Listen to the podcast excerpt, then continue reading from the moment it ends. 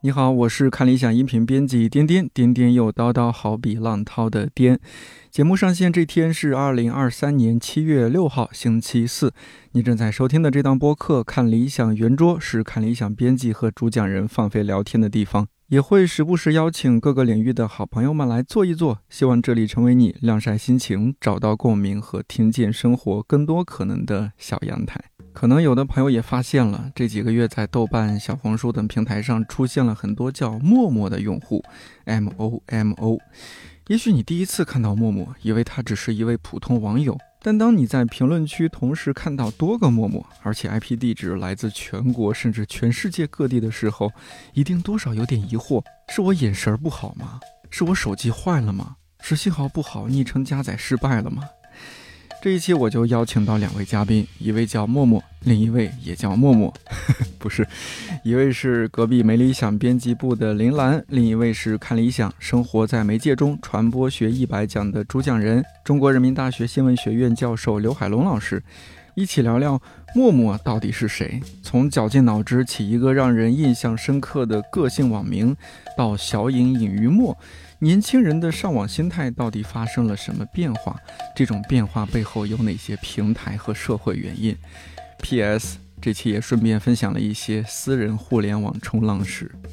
两三个月之前，有一天我在就晚上回去刷豆瓣，刷着刷着发现我的友邻里面多了一个人叫默默，就是 M O M O。嗯，然后呢，刚好去年是我和抛腾 VC 的主播，他真叫默默，反正人家那个艺名叫默默，M O M O，录过节目，当时也关注了他的就个人账号啊什么，但是没有关注过豆瓣。我心想说，哎，默默怎么也来豆瓣了？或者说我什么时候关注了他的豆瓣？然后点进去看他发的东西呢，又不太像是。他因为他是一个投资人嘛，我点进去看，明显是一个编辑，然后说这这怎么回事？然后就搜才发现，哦，原来已经有很多陌陌了。后来搜了一下，是微信登录其他平台。如果说你没有改过昵称的话，它就是那个头像粉红色小恐龙，昵称就是陌陌。但是呢，像我关注那友邻，应该是属于他加入了这个组织，应该是豆瓣上面的一个东西了。呃，不只是豆瓣，小红书也有。对，但是它是从豆瓣开始的。对，这个我还是想问一下，就两位，你们知道它这个缘起更早的？它就是从豆瓣，它应该是从豆瓣开始，然后慢慢的由豆瓣的一些用户，估计是他们觉得这个东西还蛮有意思的，然后也是出于一种匿名性，可能也有一点点这种，呃，可能会逐渐形成了一个小小的社群，或者是社一种团体的感觉，然后他们逐渐就开始都会用这个，在别的社交平台，就不只是豆瓣，也会开始用这个。默默这个昵称啊，对，然后他也会配着那个那个头像，他也是一套的嘛，他就逐渐都开始用这个了。就这个发音是是要默默，我会默默，我会讲，我会读那个英文，就是默默。对，我觉得可能不同人 自己的读默默。默默，刘刘老师今天来，就是您什么时候注意到这个现象的？我说实话，是在那个也是在官媒的报道，或者是大家的那个微信公号上，我就看到了。看到了之后呢，对我没有你那么突然，就是我说，哎，我怎么突然出现了那么多人？然后因为有了这样一个印象之后呢，我观察，我就发现豆瓣上确实是有一些，嗯嗯，但是不多。我觉得我的下面好像没有那么多，还是大家比较友好。我确实就是因为在豆瓣上第一次看到，然后去搜的时候才发现，哦，不同的媒体已经有过一点点报道了。但是就就后来这一两个月报道就更多了。他们有那么大的影响力，或者是有那么多人吗？就是我现在还没有发现，就是他们组织起像样的这种活动，或者说像样的一个。攻击或者是像样的一个评论，他们好像有点就像是一种，有点像是一种代号了。就如果以这样的一个昵称加这个头像出现在了别的社交平台上，你大概会知道它的一个来源是哪里。嗯，这样子，我觉得是有点像形成了一种，我不知道这种算不算是迷因啊？但但你也不能说它有什么确切的意义，但是它就是一个东西，它出现在网络上，呃，上网的人看到它，可能就大概知道哦，这个是。一个梗，类似于这样子，但对，也也不是说它好笑，但是它就是一个一个梗，一个东西，就是大家看到它，知道它意味着什么，这样子。对，有点这这种感觉了，是吧？嗯，就是看到有人在做，然后觉得这是一个现象，我也加入到这个现象里边，成为其中一份子。对，而且它是一个互联网特有的东西。对，有一点差别，就是米姆它实际上是给你一个呃梗或者什么，大家会在这个上面去加创啊，去创作，去二创，对，然后呢再传播。但是这个呢，好像就是一个个人的身份，把它作为一个名字，嗯作为一个头像，隐藏在这个后面。我觉得这个后面就是有点那个匿名。出现那么一一点点的趋势，他开始创作了。像在小红书上，我发现特别多的陌陌，然后大家也很多帖子在说，哎，我今天是我加入，呃，陌陌的第一天啊，勇敢自由在互联网裸奔。对，然后呢，很多人还会发自己 PS 的什么做的那个图片，就是啊把这个粉粉红色的小恐龙啊做成了不同的版本，比如说换个颜色啦，或者说换个造型啦，或者说弄一个暗黑系陌陌出来。嗯，而且很多人好像成为陌陌特别激动，觉得自己好像加入某个组织，就你能隔着屏幕感受到他发出来那个内容是我是欣喜的家人们，我终于来了，我是吧？成成为这个 我后来慢慢慢慢想，就是说我们九零后，怎么样？就我我记得我刚开始上网的时候，我们嗯是一个特别。强调个性的年代，嗯。零四年周杰伦的《七里香》那盘专辑出来，里边有一首歌《我的地盘》，嗯。那首歌我们那一就影响了我们整整一代人。嗯。在我地盘这儿，你就得听我的，是吧？哎呀，你嗯恨不得穿的怎么奇装异服，你都得嗯。你得知道我。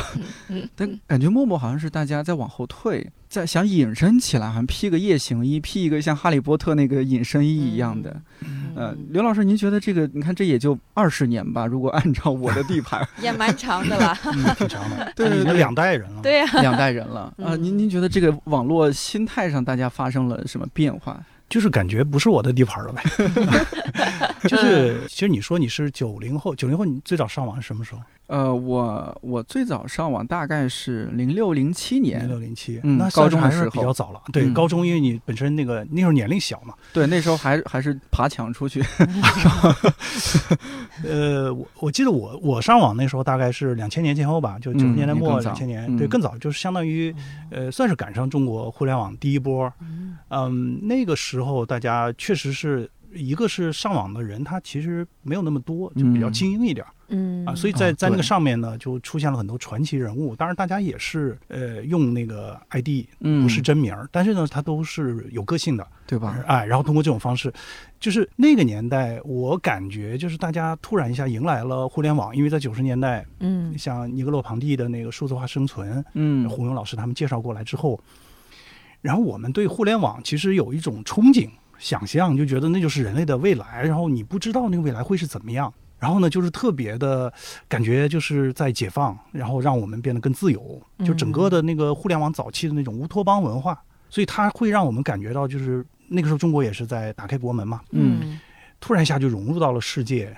然后呢，呃，原来呃杨国斌老师写过一篇东西，就讲就是那个年代的人在论坛里面，然后大家对互联网是怎么个想象？大家会用一些隐喻，比如说嗯家园呐、江湖啊等等，就这样的一些隐喻。所以你会发现，就是大家把互联网是浪漫化了。嗯，就是你是看不到互联网边界，就像过去美国那个西进运动一样，就是你的边疆你看不到，不断的在推，有新产品不断的出现，有新的东西又出现了，是吧？然后我们就觉得好像这个网络是蕴含着无限的可能性，所以它给了我们很多希望。就每个人觉得，在这个里面，如果我表现得好，我就能够获得些什么，出名也好，或者是给自己带来满足感也好。嗯但是现在我感觉呢，就是你刚才那个观察，我觉得很对的，就是大家突然一下好像边疆消失了，就是你看到了那个边界了，就跟人类说你过去那个大航海时代，你你就不知道地球还有什么未知的地方，但是现在你就是那个 GPS 一照，你 就是个球，嗯就这些东西啊，你就明白了。那你可以干什么和不可以干什么？我觉得现在大家突然感觉到了，网络好像不是一个浪漫的、没有边界的，然后有无限可能性的这么一个地方。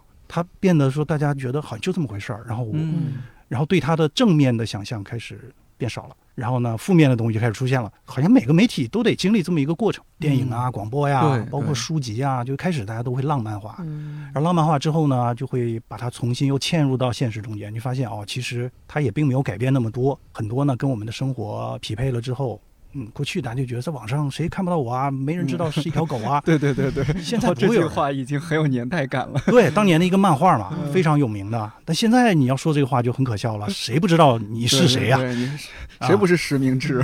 实名制啊，啊，前台就算你改了一个某某，对吧？但你的后台一定是可以抓到你的，嗯所以你说什么其实都要负责任的。嗯其实就是一个我觉得就是自由和责任的一个关系。就是过去嗯大家觉得说我在这个里面是非常自由的，我就不用考虑责任这件事儿。嗯现在呢，突然大家意识到说啊，这里面还是有责任的。你刚刚说到那一点也很重要，就是你你说到最早上互联网那一波，其实很多人是比较精英的。精英有钱，你想那个时候上网费很贵的，很贵的嘛啊，电话拨号，对，电话拨号，那按按小时、按分钟算的嘛。嗯，还 Windows 视窗那个年代，嗯，还有什么奔腾五八六什么 啊？对呀，对呀，是吧？朴树那个歌嘛，对吧？Windows 九八 是吧？两千我们要来来两千，然后你现在看看啊，那个时候的人就是对他那个歌里就就是你他他把技术和未来整个放在一起，就是你觉得哇，这未来充满了希望，无限的可能。然后今天大家觉得说，好像一眼就看到了我的镜头就是考编啊、考公啊，就是我觉得这是一个哎，对你没理想啊，就是真的是一个没理想的年代。我这看理想过时了，看理想过时了，没理想迎来了他的时代。而且我觉得像是。到现在，因为对吧？您刚才也说，肯定在以前网络或者是互联网这个东西刚出来的时候，绝对是那种有权利、有钱的人才是最先能接触到它的人。但是到了今天，它已经变成了一个非常，嗯，有点像是这个整个社会的一个根基了。因为你干什么事儿都离不开，基本上你离不开这个网络。然后我以前好像也有读到过一些文章。说现在反而是那种有权有钱的人才有这个能力去不上网，或者是他才有能力去脱离互联网生活。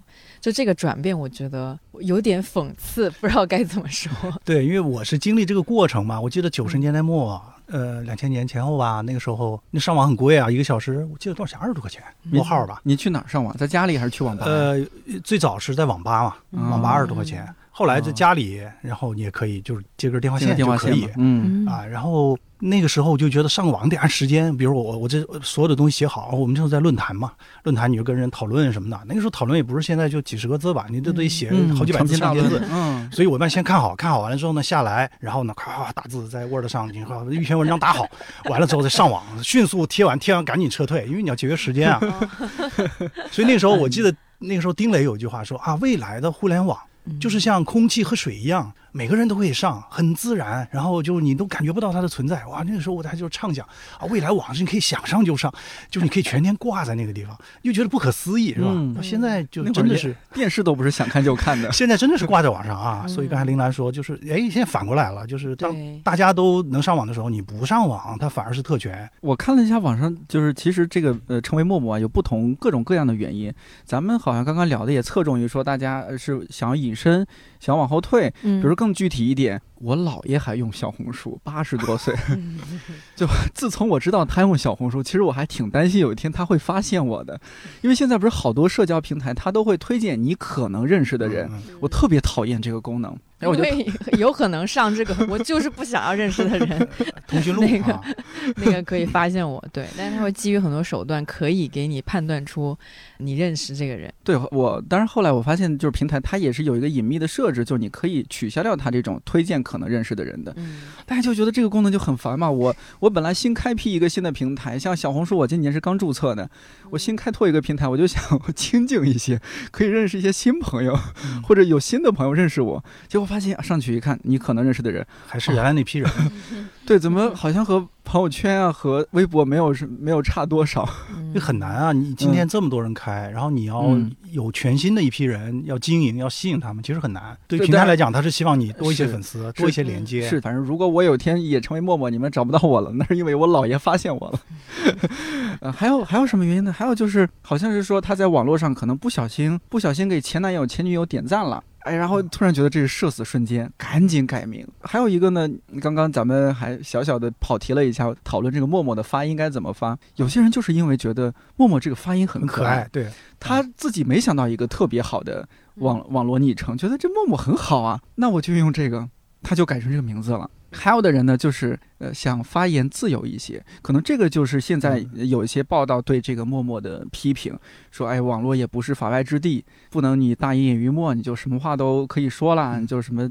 造谣啊，各种各种的，对，因为像刘老师在，就是您在看理想有档节目嘛，呃，您的传播学节目里边有一期也讲到，像之前大鹏的那个电影《保你平安》里边，那不就是遥远的 北方地区一个城市一个小县城的人造了一个黄谣，还是造了一个谣言？不相关，而且他跟你也不认识，他也不是为了要攻击你，对，最主要是在这个地方，对，所以就是这这也是一个原因。我看到最让我 就是会心一笑的是一个什么原因呢？是说。因为现在很多的媒体，如果引用网友的留言或者说内容，他直接就把人家截图，然后贴在他的视频里面、vlog 里边，或者说是他的那个推文里边，然后网友就就觉得我心里很不爽，所以我就用一个陌陌，这是一种自我马赛克。嗯，刘 刘老师，您您怎么看？您是对他是乐观的，还是是这个觉得哎随呃咱们就慢慢看，咱们观察？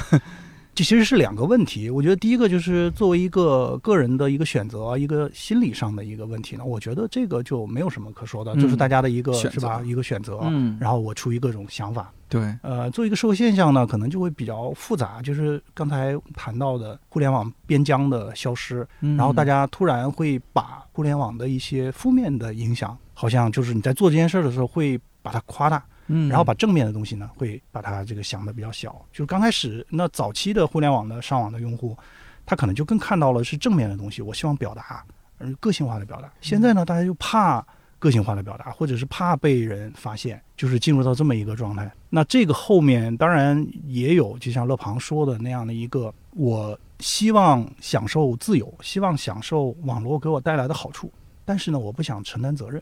嗯因为你找不着我嘛，我说了什么你这个没没办法定位，至少从表面上，当然实际上也还能找到。你以为你用了陌陌嗯就抓不着你吗？一样能抓到你。但是呢，对一般的受众来说，好像你就觉得这是一个匿名，给自己一种安全感。我在暗处，不在明处，不是在那个聚光灯下。就现在在大家在网上有一种感觉，就是我发言好像是在聚光灯下。嗯过去大家在网上发言呢，总觉得我是在暗处，谁不认识我啊？是啊，所以他就是一个人的心态发生了变化。那这种确实可能会带来一些问题，就是任何一个群体，当他对自己的行为他不需要负责的时候，嗯，那么从一个社会的层面来看呢，他就有潜在的风险。但是呢，又回到我们开始说的，就是为什么这群人要匿名？至少从目前来看呢，大部分人还是因为就是比较内向，嗯或者是害怕被发现。嗯，所以这群人呢，我觉得并不会在网上有那么就是暴力，但是不好说，因为这个事儿那扩大扩大，然后人群越来越大的时候，那各种不同的人加入进来，是这个群体会怎么样？我看他们已经开始说我们是好陌陌，你是个坏陌陌这样的说法了。是，甚至还有什么，比如说，哎，有一个人陌有一个陌陌，他呃问了一个问题，可能这个问题呢比较初级。假设啊，他问了一个说，哎问了一个问题说，哎呀，活着是谁写的？其他陌陌就说，你这个文化水平不配在我们陌陌家族。去除出去。对对，这个任何一个文化，其实任何一个亚文化呢，其实你看到都会有这样。一开始的时候会是一批原教旨主义者，嗯，就是我的想法是很接近，然后呢，我们这个对这个事情的理解也非常一致。但是呢，随着这个亚文化扩大扩大，就会有一些可能不属于这个群体的人，就出于好奇也好，啊，或者出于其他原因会加入进来，然后这个组织呢就不纯洁了，就是不是原教旨主义的 嗯啊，然后就会有一群人会觉得说，哎，你你实际上不配做某某，对吧？我们的队伍里面混入了坏人。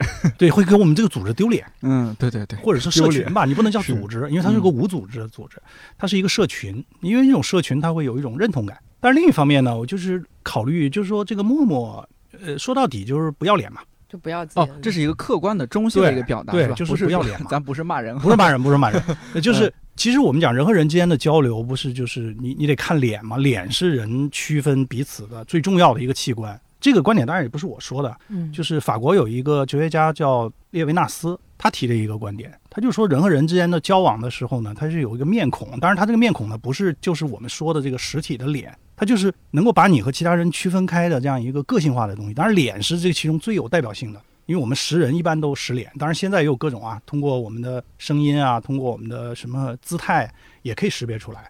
所以他就说呢，这个是人和人差异的一个很重要的一个点。那么如果你没有这个点的话呢，你人和人之间的交流就变成了一个你没法交流，因为我我不知道你是谁，你藏在后面，然后是一个戴着面具的一个人，嗯至少我们觉得就不真诚嘛。对，啊、而且在传播学里面也在讲，就是说人和人的交流，就是说去消除这个不确定性。我对你了解的越多，我们关系越好。但是如果你是隐藏在那个面具的后面，我怎么了解你？没法了解你。然后你都是一个没有脸的人，一群没有脸的人，嗯对吧？一群没有脸的人，我怎么跟你建立关系呢？就我怎么能确定我了解你，或者说我甚至都不能区分开你是谁？就是那过去那个什么，呃周星驰演那个唐伯虎点秋香，就过去那个神话故事里经常有嘛，传说故事，一群女生在那后面，你就看一个脚或者看一个手，你就能区分说那个是你的爱人。嗯，然后你能不能找出来？那个是一个很大的挑战。其实那个挑战呢，它毕竟还能找出来。但是现在，你说你在那群人后面，你能分出来谁是谁吗？张三李四是谁？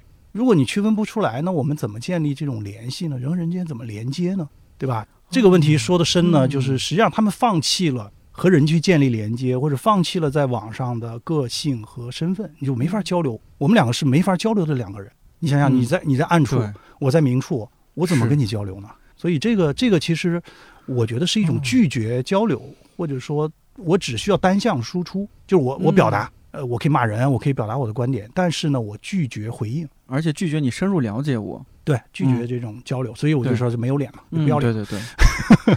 哎，您这么说，我我才发现，其实刚刚我们说的那个矛盾里面又有一个矛盾，因为我本来的想法是，哦，大家能够在陌陌这个大家庭里面找到一些归属感。因为可能啊，就是在网络上都是孤岛啊，都趴在一片一小片一小片的孤岛上。哎，突然发现有一个陌陌陌陌乐园、陌陌影城什么，哎，大家都去那儿。结果呢，到了里边呢，其实每个人还是同样的面孔，谁也分不出来谁是谁。那又很难建立一个连接，就是你想建立连接，想把这个孤岛连起来，做成一个群岛还是什么，但是呢，又没法形成一个连接。这是不是也有一个矛盾点在里边？就是我刚才一直在说，就是想要享受这个好处红利，但是我不愿意承担任何责任。承担责任，就是我觉得这是现代的，可能是年轻人的一个普遍心态。当然，陌陌和陌陌之间能不能交流呢？就是如果做一个社群，那咱们之间应该能交流。但是我不知道啊，他们他们的这种交流，但是需要去研究了。就也可能我们两个，哎，觉得你说的这个话和我很对，然后我们俩私下再加个微信，那么我们这样就就是变成有脸的人了。我们又是以真实的身份加入进来。呃，但是如果没有，只是说大家默默的关注，大家遥相相望，那这样的一种状态呢，可能就也就仅此而已而已，就你没办法深入的发展关系。对对，其实录这期节目之前，我也内心有很多的一些忐忑的地方。就是，呃，因为每一次有一些什么社会现象，然后当然总会有传媒行业的人也好，或者其他什么人也好跳出来，有的是批评他们，有的反正好多批评的声音吧。年轻人，我们也作为我和蓝莓也作为年轻人，我们对有时候也会觉得委屈，就我们就是压力太大了，这样玩一下图个乐子，其实没有像你们想的那么严重，那么严肃。开个玩笑而已啦，你们这么煞有介事的，所以包括今天我们在这聊天呢，呃，咱们也不是为了批评这个现象啊，那呃，理解对同情的理解，甚至我们还可能哪天加入啊，咱就是了解了解这个现象背后是什么，而且是确实，起码我个人来说，我和他们会有一些共情，因为我也可能有过这样的冲动，只是最后由于其他一些原因，觉得好像还没没到那个点上，没没必要加入陌陌这个大家族。嗯，我们刚刚其实聊了很多个人的背后的一些原因啊、想法。呃，如果我们再转头看平台的话，这我就不是特别能够 get 了。像是从几年前开始，陆续的不同的平台，他们就不知道是为了照顾用户的心理，还是他们察觉到一些什么，或者说他们考虑到一些什么样的风险。哎，半年可见，一年可见，三天可见。是不是那那个平台它的一些动作也无意之中其实塑造了或者说推动了网络我们上网网民网友的一些心态的转变，觉得哦这个地方不能裸奔了，嗯，呃失去浪漫化了，嗯，刘老师您觉得呢？从平台的角度来讲，平台是不希望大家三天可见半年可见，平台当然希望大家每个人你恨不得你注册到这个平台上，你就被所有人关注。哦，就所有人建立连接，因为你只有建立连接，这个平台才可能盈利嘛，你才可能发生关系，你才可能在上面发信息。对，就平台是希望，你想最早的 Facebook 是，你甚至我去看了一下你，你都会说，哎，今天这个颠颠到我这儿来看了看了一下，对吧？最早大家玩校园网的时候就这样的，对对对，那个很社死。就 你是的，是的，我默默去关注一下，对吧？这个人我感兴趣啊，然后我去看一下，然后你会收到一条通知，某某某到你这儿看了，而且还会说他这看了多长时间，然后你看了三个小时，完了就很社死。而这个人对我是有意思吗？对，对于平台来讲，他是希望能够让你们在这中间的每一个举动都能够被对方知道，因为只有在这种情况下，他才能盈利。所以最早那个 Facebook 他们最早的算法就是说，你可能认识谁谁谁，这种推荐就是他们最早做出来的。哦，所以在我节目里面也讲到这个现象了，就是它是要制造连接，因为只有连接才是能够盈利的，才能够赚赚钱。所以最早不是有一个理论叫六度空间嘛，就是任何一个人你通过六个人就能找到他。嗯，那么 Facebook 讲呢，我们现在已经把它减到了四个人。对于资本来讲，它是希望去制造连接的。让你们连接的越多，粘性越大。你在这里面就是不断的别人在那儿那个逗你一下，然后你赶紧回应一下，这个时候你就会被 狠狠的粘在这个平台上。肯定都是希望你留在这个平台的时间越长越好。对，所以他就希望你要建立越来越多的联系啊。所以从平台的视角来说，他是其实不希望陌陌这样的 出现。你刚才说的几天可见也是这样，这个其实是在后来网友他们的压力之下。因为就会出现我那个课里面啊，不好意思又 Q 了一下我的那个课，大家多去听啊，多去听。那个课里面也讲到一个理论，就是说叫语境坍塌，就是你在扮演不同角色的时候，当然你希望这个我表演的这群人是我希望。这个预想的这群人，嗯，我并不希望说另外一群对另外一群我，比如说你在老板面前和你在这个员工面前，你扮演肯定不一样。老板面前肯定就是很公正啊，拍拍马屁。那如果你旁边是你的同事，你肯定就不好意思说这种话，对不对？但是如果说这两群人聚在一起，你这个时候就不好表达了。你又想拍马屁，又不想让你的同事看见你在拍马屁，就这个就叫做语境崩塌。那我们现在当然一般人我们会看到这两群人在一起，但是在网上有可能会出现这两群人你不知道他就看到了，那你就就是我们说的社死嘛，对，就社死其实就来自于说我们把这个受众他的本来我们区分的很清楚，这个角色扮演我们看什么人扮演什么角色，但是突然一下呢那群人也看到了你另外的角色，这个时候就比较难看了。嗯，那所以呢，就分组可见嘛。分组就最简单的，我我要扮演，我给这部分人扮演这个角色，那部分人扮演那个角色，所以他就要求你分组可见。然后呢，还有就是希望你不要去老翻那个过去的，因为一个人呢，在不同的群体前扮演不同角色，你不同的时间扮演这不同角色。你大学的时候干的事儿和你上班的干的事儿，然后突然一下上班，你明天领导说，哎。提你做领导了，那你就不是一个普通的员工了。那从那一刻开始，你的行为就要检点一点了，对吧？那你前面干那些事儿，肯定不希望你的下属 一点进来就看见你这个大学期间是吧？或者是你在做员工的时候天天骂 骂你的老板，对不对？那这时候你是老板了，嗯，所以时间上也会，所以他就会觉得啊，那我三天可见嘛，这样就是使那个语境它尽可能的集中在一个我能够控制的范围之内。那所以呢，这个就是他们来做的。所以这种事情其实它最后会导致我们的这种粘性也好、互动也好，它会变小。呃，所以平台是很不愿意的，它是被大家压力、压迫之下推动。但实际上呢，就是我们刚才说到一个作为社会现象啊，作为社会现象，其实这种所谓的匿名的大众，它就是一个现代大众媒体的一个产物。因为过去没有大众媒体，嗯，那我们人和人的交往就是面对面的交往嘛。但是从大众媒体开始。报纸啊，广播呀什么的，然后这个时候其实就制造了一群就是你看不见的人，对吧？你从发布者角度来讲，那你的观众就是一批默默，对，就在他们眼里，因为这些人都是匿名的，你也不知道谁在看，呃，然后这一群人呢，他们呃，因为按照现代的说法呢，就是说变得很孤独，在现代的这种体制之下。啊，每个人呢就是在那儿干活儿，然后呢也没有时间社交，把原来的这种所谓的人际关系都打破了。嗯，这个是在在大概二十世纪初吧，所谓的有一个叫大众社会理论，他们就持这个看法。包括托尔干也说过嘛，就是从一个这个这个有机的结合变成一个机械的这种结合。那么这种机械的结合呢，就是人和人之间我们就基于工作的关系，下了班我们就不认识了，我们互相没有联系，很孤独。那回家干嘛呢？就看报纸、看电视、听广播。那通过这样的方式呢，我们能找到一点点连接感，有一点点我还就是有人陪伴的感觉，就是现代人这种孤独嘛，所以他就制造了这样的一群，就所谓的，呃，那个时候讲的叫 lonely crowd，孤独的大众啊，就是你在一群人里面，但是呢，你又觉得很孤独，嗯啊，所以前年那个那个特克尔写了一篇嘛，就是群体性孤独。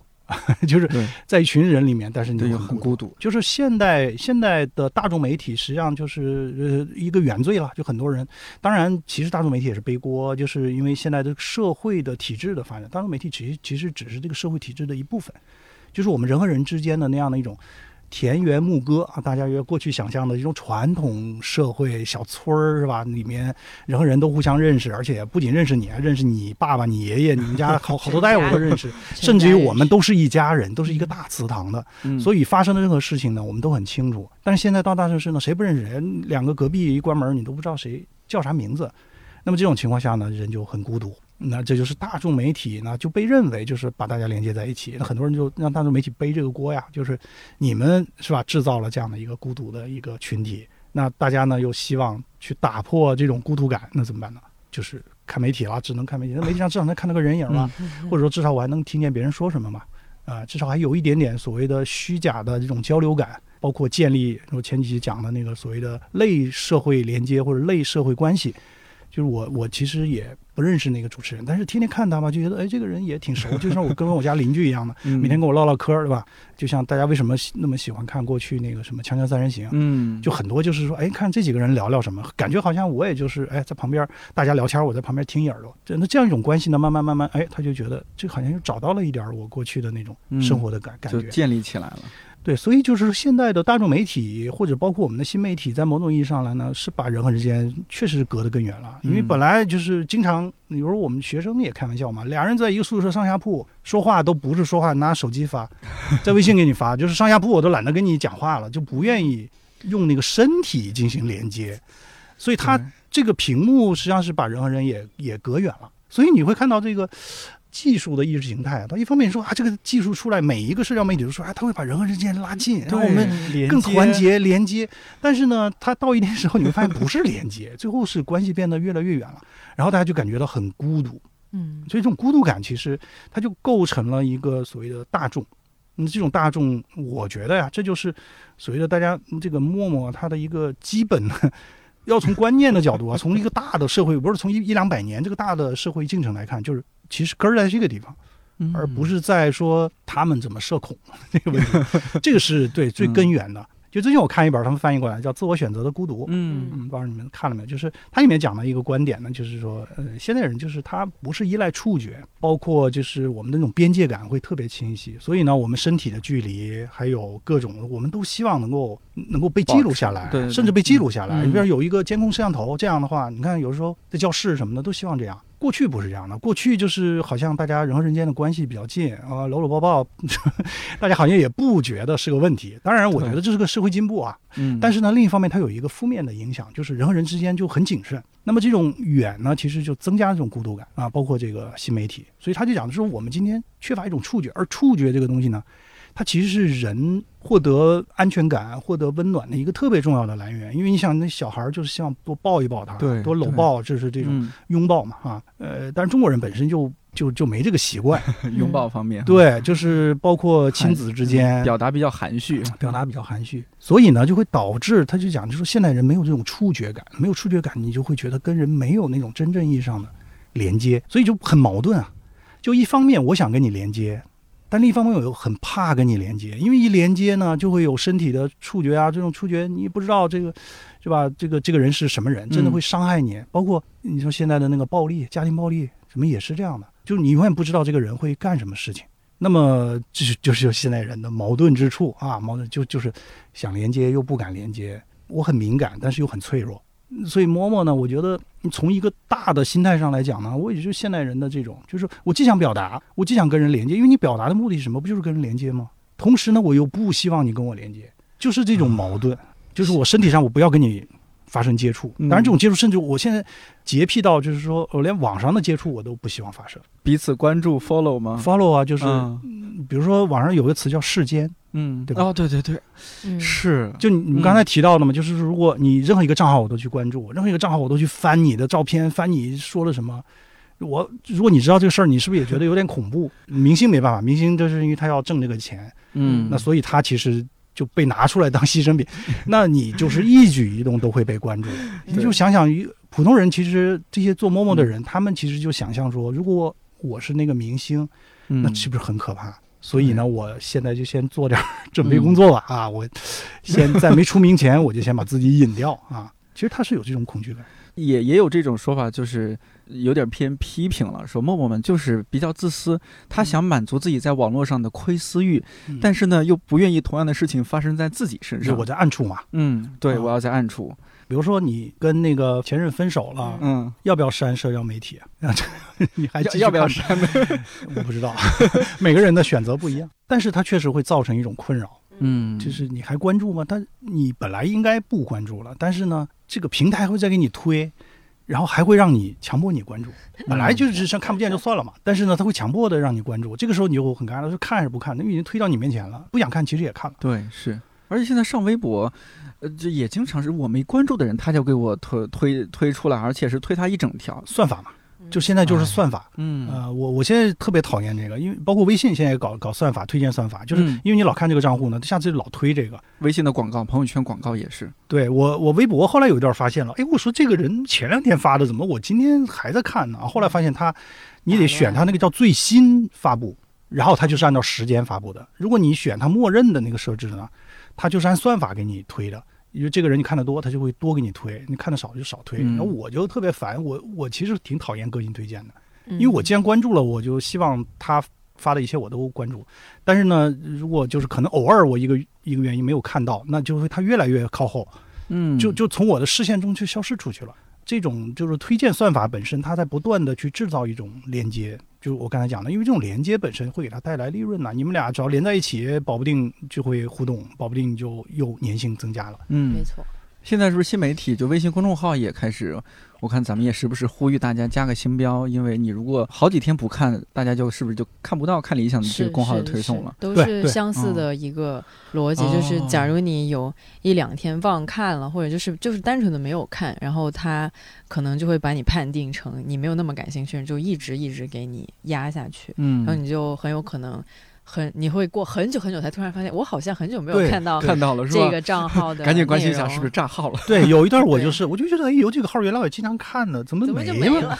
到后来搜搜还在啊，一看人家还在发布啊，但是为什么就看不见了啊？嗯，微信那个还没法关，微博那可以关的，你可以选最新微博，那个时候呢就嗯，它就是能够按照时间发布的。微信这还没有，所以我是觉得强烈建议他们就是还是恢至少给大家一个选择啊。对，至少给对个选择。我还是喜欢那个传统媒体，就是嗯当新媒体多了之后呢，你突然觉得传统媒体还挺怀念的。当然，传统媒体呢，如果内容做得好，我觉得还是不错的。内容嗯当然做得不好，还不如看新媒体啊。一嗯，我们的理想是一个好的传统媒体，就是每天嗯经过精选，这个东西我都能看到。您刚说到算法这个东西，大家都变成陌陌啊，或者什么，好多人加入陌陌，那个词儿叫什么？算法驯化。嗯，说是 网友会反过来想要驯化这个算法，而不要把大家这种互相推荐变成一个就是你后台的机器人算的，嗯，而不是我们自自自动去发现的。我也不知道这这个是不是也也是一个方面。算法驯化嗯就是有的时候你希望多关注点儿，就比如说你别老摁着这两个看，你再看点其他的，这样的话呢就打乱机器的那个算法。然后他就会给你推一些其他的更多元的信息，就是你自己要关注更多元的东西。但是嗯这种关注吧，本身它也会造成新的困扰。有的人是，就是我可能去关注两个我根本不想看的东西，嗯通过这样来打乱你的算法。但是呢，你会发现你关注那俩不想看的东西，下次就老给你推那个不想看的东西，也是个问题。蓝莓，你这种情况，你是会愿意一直刷那些自己感兴趣的东西，还是也偶尔就是人工的、人为的打破它那种算法，看点别的东西，让它给你推新的内容啊？我确实是会的，因为有时候你点一个东西，嗯，很有可能你只是出于一些呃很偶然的因素，你被这个东西吸引了，或者甚至就是一个手滑，你就单纯手滑的点进了一个帖子，然后那个算法就会立马把你记录成你对这个感兴趣，然后之后就一直给你推，就有时候会想要去点一些别的东西来告诉他，刚才那个我只是手滑，我不是真的对那个感兴趣，所以所以确实是会做这种事情。我们叫一个词儿叫什么同温层。嗯。啊，就我已经习惯了在这个层次里面，我看这些东西，我也不愿意走出我这个在和别的人打交道了，我很累。你会有这种感受吗？我会的，我会有这种感受。这个当然跟那种刚才说的这种算法推荐，它有一个小小的不一样的地方，是在于说，这个同温层可能关乎到更加具体一点的人什么样的。当然都是在网上，但是你可能会呃知道很具体的知道，说我身边的这一群人跟我的一些个观点啊，或者是关注的东西是比较相似的，所以我们能在一个同文层里面。但我我自己是知道说同文层可能它会造成一个所谓的什么信息茧房嘛，嗯我不知道这个因果关系对不对，但但大概是呃我们说这个信息茧房不好的原因，就是在于说你很可能就一直只看自己想看的东西，嗯然后导致你这个世界越来越小，越来越小。对，而且你还会对你所看到的东西深信不疑，以为那个就是真实的，而且是所有，但其实不是这样的嘛。其实是在外面，在你的茧房的外面，还有更多东西在那边，然后你很可能就会忽略掉它。啊，以前我们都是这么来批判这个信息茧房的，但是 到了最近，可能最近几年吧，大家好像可能会出于一种小小的调侃吧，会会想说，我不行，我要马上躲回我的信息 茧房里面。对，其实他的意思是说，可能网络上有很多的争论，或者是一些个争吵，一些观点上、立场上的撕裂，非常的严重和激烈。呃，然后大家也不是在一个可交流的状态，就可能大家就就一件事，然后骂起来就真的是骂起来了，也不是一个可以去真的去交换意见的这么一个状态，所以大家。在看到那种情况的时候，就会想说：哇，我还是我还是不要踏出这个信息茧房去看外面的事，我还是回来，在我自己这个同温层，呃，我就是一砖一瓦建成的这个 同温层里面，就是接受一些跟我相似的意见，然后我这个身心也健康一点。呃，我自己会有这样类似的想法的，所以其实之前就想要 看一下刘海龙老师会怎么看待现在这种。倾向吧，让老专家开个方子，对呀，也没有没有，其实没有任何方子，就是，您您您您自己会这样子吗？因为第一，我是都是实名，因为我们是一个就是表达作为职业嘛，所以确实是我想表达的都表达完了啊，然后已经不太想说了，就白天对讲课，有的时候确实是回家就不想说话了。嗯，学术研究有一个我觉得特别好的，就是为什么大家。经过学术训练的人呢，相对来讲对那个不同的声音会承受能力强一点。强一点，因为你知道，比如说那个答辩，硕士答辩、博士答辩呢，那个英文都叫 defend 嘛，嗯，就是抵抗，抵抵抗，就是因为任何一个 idea，任何一个想法出来，就是肯定周围人会把你给批的体无完肤。我们要去开会。当然，现在开会有时候大家会比较和蔼，但是还是会遇到这种，就是人家觉得不爽，或者是由于有时候你匿名投稿，你谁看不见你是谁，那个意见都非常的尖锐。嗯，所以呢，我觉得对学术界来讲，或者说至少你在年轻的时候肯定都经历了这个，那被打击，被你的同学打击，被你的老师打击，导师打击，被你的答辩委员打击，所以你会听到很多很多不同的声音，而且很多你觉得是莫名其妙的声音。就是怎么能理解他怎么会这么想，就都没看懂，然后你就说很生气，但是后来回过头想想呢，可能有道理，嗯，所以有时候我也是这样的，可能你十年前某一个人给你的批评，你当时觉得很没道理，你过了十年。你大概会明白哦，原来他是这个意思啊！你终于领悟了，这反射弧也太长了。有有有有，就不同的年龄，其实我有时候看，就是你你包括年轻人也是，你你跟年轻人讲有些观点，他还接受不了，但是可能到他到你的年纪啊，他自己就接受了，嗯，吧？我们现在看老年人是这样的，你看老年人说啊，他们每天是吧，这枸杞泡茶，什么广场舞，什么，你有时候觉得很难理解，那没准你到那个年纪，你也会这样想，对，所以我觉得有时候是年龄来决定。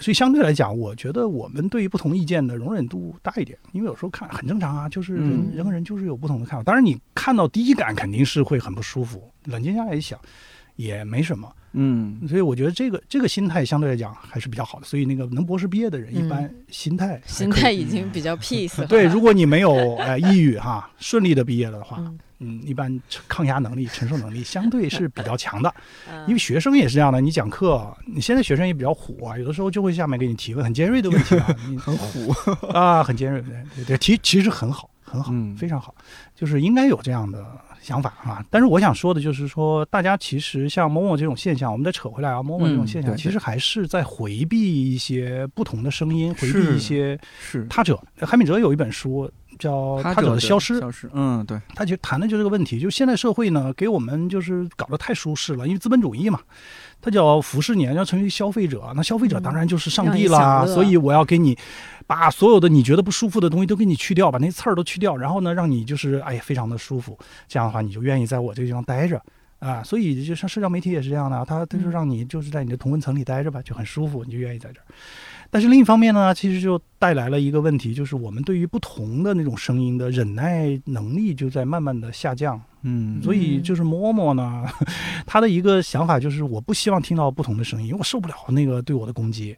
啊，就是我我说就行了，你们听着啊，我发泄完了就行了，你们不要评论，也不要那个攻击我，这样我在暗处嘛，暗处是最安全的。所以这个其实也是现代人他就是回避这种不同的声音，它跟整个资本主义体系跟我们现在这个社会体系是有关系的。其实说白了就是就是我刚才讲的啊，身体的接触触觉，就是这种触觉的东西其实是非常具有他异性的，就跟你完全是不一样，你没法同化。我们现在是我们的同温层这些人呢，都是能够被我们同化的，能够变成自我一部分的。你觉得这些人不会反对我，也不会质疑我。但是呢，还有部分人是我永远没法同化，就是他永远在反对我。嗯那么这种永远在反对我的，我永远征服不了的这些东西，我们是不是要保持它的存在？就韩敏哲讲到的一个，就是这个阻力，就是我们要时时刻刻感觉到一个阻力，感觉到一个对抗的力量。但是我们现在是要把这些力量都消除掉，或者说给你放到一个虚幻的环境里，让你觉得没有这些力量。最最近有本书叫《非物》嘛，那个书其实谈的就是这个信息化。因为他觉得物质的东西就是依靠我们触觉来完成的，你摸到这个东西是吧？然后有身体的感觉，那么这种身体的感觉你就没法消除。这个桌子就在这个地方，对你不能把它轻易的消除掉。但是信息就很容易，信息就是我们不看就不看了，或者说我们把它那个改改一下，或者说设个设个什么设置，那它就没了。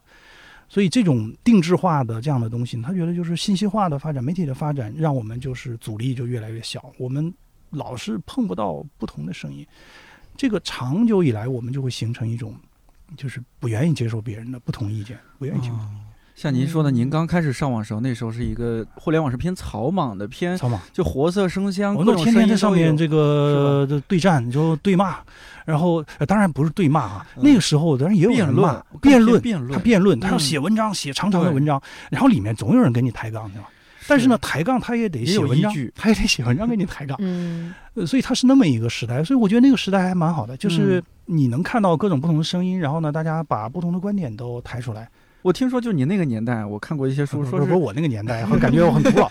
我也生活在现在 就您描述曾经啊，曾经对您描述那个年代，我之前看过一些文章，说是就为了这个辩论赢啊，他比如说第一天辩论没辩论好，他晚上回去就看书，连夜看书，看书真的真的看书补课，真的是什么哲学啊、文学，他就去补，然后做笔记，然后是的编一大段话，第二天再怼回去。这我们都干过，这个太都干过，这现在很难想象。就是最近不是天涯那个 倒了吗？是还在那儿就凑。凑凑钱说要 弄服务器，呃，实际上对当年其实天涯上大概也是这这个风气啊，就是你你就是大家也不知道什么，就是现在想想也挺好笑的哈。你为了啥？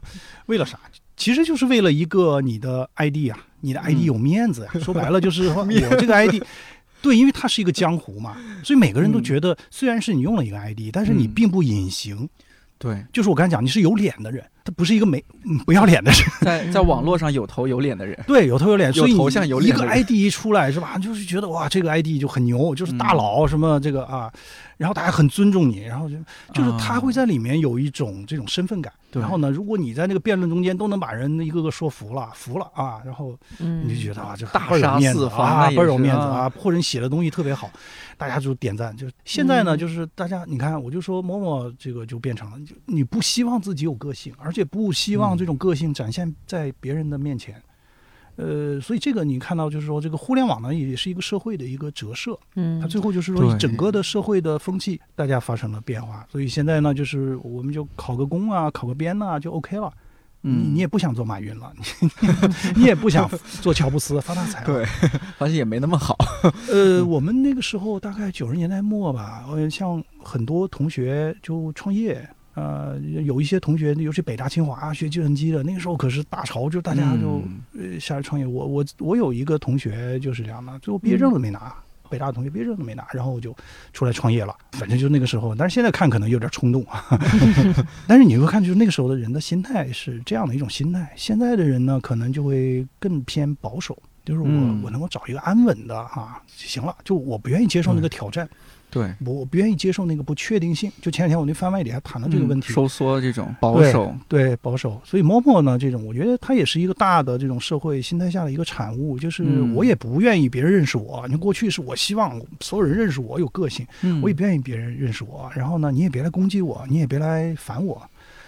就是这样，就默默的在那儿做一个暗中做一个小动物啊，在那儿看着大家。因为默默这个头像，包括这个，反正我每次看到我就觉得像个小动物，就是那个小动物，是小动物在从那个洞穴里面出来的时候，然后呢伸一个头探一探左左右看看有没有安全啊，有没事了，然后我就出来，就迅速的干点事儿啊，搜集点什么小小小坚果，然后就迅速的回去储藏起来。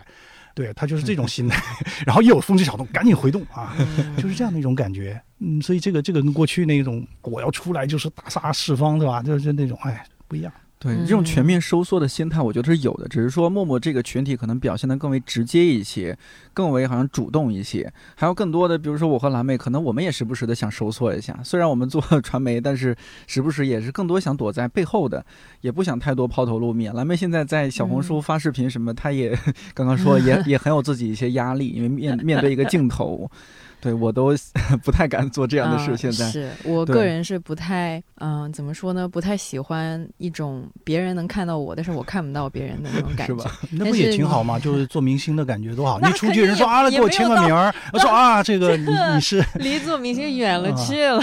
但不，他会有的，他会有的，哪怕就是会有一个很小的圈子，然后会到哪儿去说啊，那个林老师给我签个名儿啊，你你会很享受这个过程。不不不，在反正这个，但其实我刚才在聊到这个，就是躲在自己信信息茧房里面，不太愿意出去。其实那个的东西后面还有一个可能更深层一丢丢的原因，就是说，如果你出去之后有什么损失呢？没有损失啊。呃，不是，就比如说，我真的去关注很多那些平时跟我完全相反的一些价值观的一些账号或者什么，或者去看一些。比如发了某一个报道，然后在下面看，然后有很多跟我的意见相左的一些东西的话。当然不舒服，肯定所有人都会有了。但呃，如果说假如说我们想要去讨论一个东西的话，我觉得基本上在一个什么评论区里面是没有办法，就是是你不可能达成任何的共识。是的，它最后只会变成一个双方 可能会开始对骂，或者就会变成一些双方拉黑的这种东西。所以我觉得大家或者是以我为代表的一些人，他会更希望躲在自己信息茧房里面，躲在自己同温层里面的原因，也是在于觉得出去之后。你达不成任何的东西，你就是你既。没有办法说，我我理解我对面这个人他为什么这么想，然后对面这个人又向你投来很多的辱骂，然后你的心情就会更加的不好。所以在这种情况下，我们实在没有办法花太多的心力去跟对对方进行这种网络上的对话吧，所以就会逐渐可能这种这样的次数多了之后，就会变成一个，那我以后就再也不要踏出我的这个小山洞，可能真的就只是探个头出来看两眼，然后就立马 缩回去。是吧？立马缩回去，就看两眼，说哇，原来外面是这样的，不行，赶紧缩回去。就是有这样的一种，外边硝烟四起，对，我赶紧走了。其实看一看挺好，就是我觉得就是大家可以就是抽离出来吧，就是以一个旁观者的心态，嗯，呃，去看一看别人怎么想问题。因为我们生活在社会里面，呃，我们身边有一个小圈子，他是这样想问题的。但是出了这个小圈子呢，又还有更大的人。那个空间我们并不知道，所以有时候我会看一看这些评论，尽管那个评论我不一定同意，但是你会发现还有人这么想，呃，尽管思路很清晰，但是它也代表着一种想法，或者说，因为每个人的表达他是从他立场出发的，他一定是你会发现还有这样的人存在，你想象不到的，世界真奇妙嘛，所以这也是挺好的一个，包括现在还有很多非虚构写作，嗯，他们其实也是在给你提供另外一个视角，包括有一些。